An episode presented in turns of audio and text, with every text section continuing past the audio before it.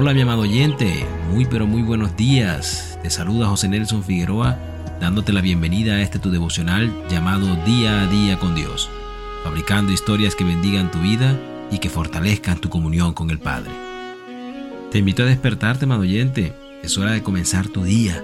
No olvides primeramente agradecer a Dios por haberte regalado un día más y ponlo ante todo en sus poderosas manos para que todo vaya bien y salga según su voluntad que siempre es buena, agradable y perfecta. El día de hoy traigo para ustedes una maravillosa historia, la cual decidí llamarla El pavo salvaje. La gente de un pueblo al este de Iowa, una ciudad de Estados Unidos, se acostumbró a ver un pavo salvaje en el camino. Allí está Shug otra vez, decía alguien sacudiendo la cabeza al ver las travesuras del pavo. Algunas otras personas lo llamaban Jay, y no importa cuál fuera su nombre, lo cierto es que al pavo pareciera encantarle perseguir los autos. Y este jocoso pavo se paraba en el camino como si fuera el dueño, y con las plumas alborotadas esperaba que pasaran los autos. No le importaba si era auto pequeño o un gran camión con acoplado. A Shu o Shay le gustaba perseguir a todos. Los conductores locales comenzaron a vigilar al pavo. Hay un pavo salvaje en el camino, advertían a los visitantes. La persecución que el pavo hacía a todos los autos duró más de un año. Y los conductores locales seguían el juego al pavo. Todo el tiempo vivían los conductores felices viendo al pavo perseguir a los autos. Cierto día, un extraño llegó al pueblo y como siempre el pavo estaba parado en medio del camino, persiguiendo a los autos.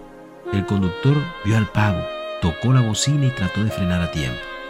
El ruido de las ruedas que rechinaron le siguió de un golpe, acabando instantáneamente con la vida de Shu, el jocoso pavo. La gente del pueblo enterró al pavo, observando que había muerto haciendo lo que mejor hacía, persiguiendo a los autos.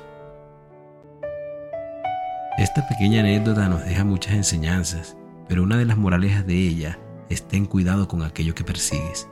Y fíjate, mi amado oyente, que la palabra de Dios dice en Proverbios 11:27, el que provoca el bien buscará favor, mas al que busca el mal, éste le vendrá.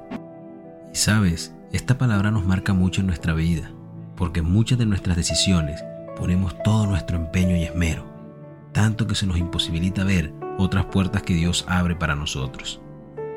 Y en otras palabras, lo que básicamente nos hace ver esta historia es que encontrarás lo que estás buscando, así como Shug el pavo que perseguía los autos, que se centró tanto en perseguirlos que un día lo encontró de frente y al final no era lo que tal vez él pensaba. Y podemos estar pensando que esta decisión que tomamos y seguimos es la más acertada, o podemos tener aparente certeza de que esa amistad es lo mejor para mí, pero ciertamente muchas de nuestras decisiones no son consultadas a Dios y otras tantas creemos que fueron enviadas por Él. Pero lo real es que en medio de eso que hacemos, Dios siempre puede estar buscando la forma de que tomes una decisión mejor. De manera, amado oyente, que no busques entonces las cosas que son malas para ti y no te quedes en los lugares donde se supone que no debes estar. En lugar de eso, sé sabio acerca de aquello que persigues. Busca a Dios y su justicia y busca una buena relación con Él. Relaciónate con personas que sean una influencia positiva y persigue lo bueno y eso es lo que encontrarás. Dejo esta pequeña oración para ti. Amado Padre Celestial, oh mi Señor Jesús, hoy quiero colocar este día en tus poderosas manos, pidiéndote que seas tú colocándome en el lugar correcto y llevándome con las personas indicadas, pero también que seas tú sacándome de los sitios que no son de tu agrado, pero sobre todo dándome la capacidad, mi amado Dios, de discernir en los momentos decisivos y poder ver con claridad tus caminos y no andar más por mí, sino por ti. Amén y amén. Que tengas un maravilloso y hermoso día. Dios te bendiga. Al estar en la presencia de tu divinidad y al contemplar la hermosura de tu santidad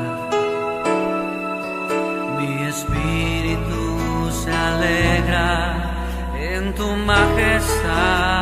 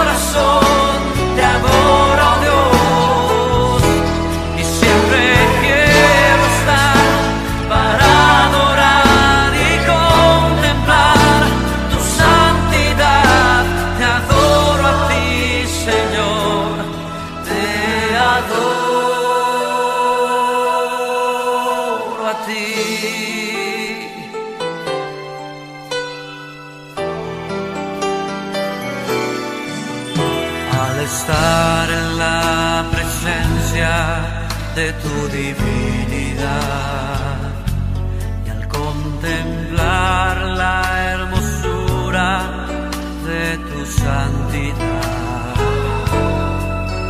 Mi espíritu se alegra en tu majestad. Te adoro a ti,